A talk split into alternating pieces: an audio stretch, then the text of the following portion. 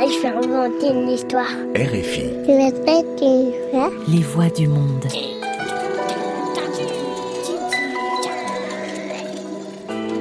7 milliards de voisins, des contes à écouter.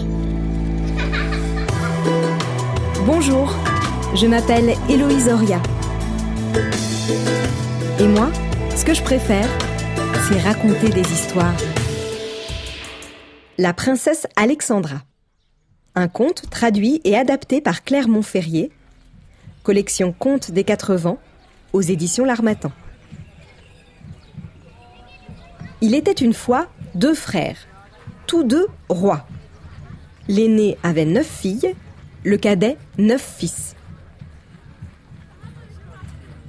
Celui-ci dit un jour à son frère À moi, mes fils m'ont apporté la pomme splendide et l'eau cristalline.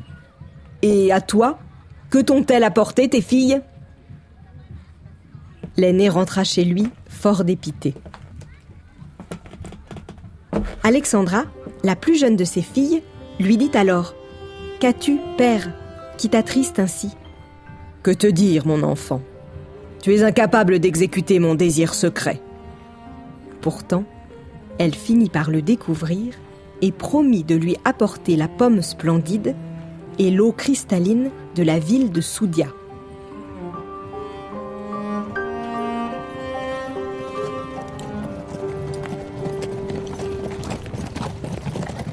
Bientôt, Alexandra, habillée en homme, se mit en route sous le nom d'Alexandre.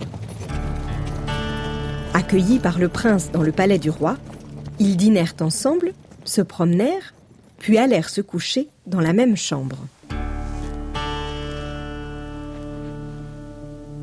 Le prince se douta au renflement de sa poitrine que c'était une fille et fit part de ses soupçons à sa mère. Emmène-la où tu ranges tes armes et tes livres. S'il court les examiner avec soin, c'est un homme. S'il s'attarde sur les ouvrages à l'aiguille, c'est une femme. Ainsi fit-il. Alexandra étudia soigneusement les armes comme un chef de guerre et les livres en fin connaisseur. Le prince retourna rendre compte à sa mère. Mon enfant, lui dit-elle, emmène-le tout en haut de l'escalier, là où jamais femme ne put monter. S'il ne peut y aller, nous saurons que c'est une femme. Mais Alexandra gravit hardiment l'escalier vertigineux, si bien que mère et fils en conclurent que c'était un homme.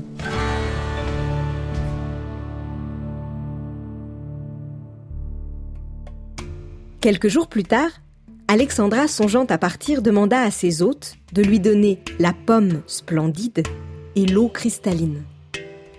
Mais, avant de se sauver, elle colla à la porte de la chambre un papier sur lequel elle avait écrit Vierge dans Soudia, je me suis introduite. Vierge, j'en suis sortie. Vierge, j'ai dormi dans les bras du prince qui n'a même pas vu qui j'étais, alors que nous avons dormi ensemble.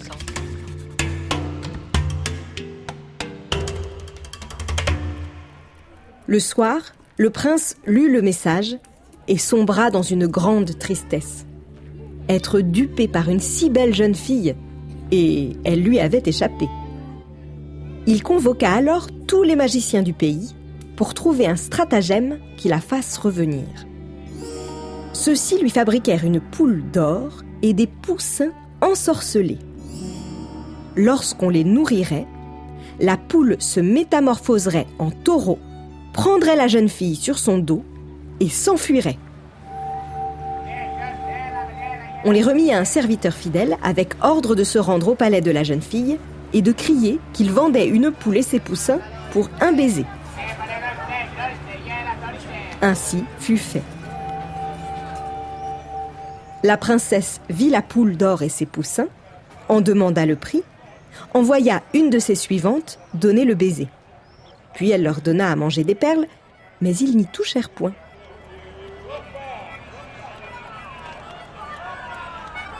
Le lendemain avait lieu une grande fête. La princesse, revêtit des habits tout en or, se para de ses plus beaux joyaux, prit la poule et les poussins, ainsi que quantité de perles. Elle s'assit dans le parc, plaça les poussins et la poule auprès d'elle, et s'assoupit. Bientôt, les entendant cacter, elle répandit les perles qu'aussitôt les bêtes se mirent à picorer. Alors la poule ensorcelée se transforma en taureau, enleva Alexandra sur son dos. En un instant, ils furent à Soudia, au palais du prince. À sa vue, tout le monde fut sous le charme. Comme Alexandra était secrètement amoureuse du prince, le lendemain matin, le prince l'emmena chez le roi, son père. Il y eut des noces royales, grande réjouissance et moult festins.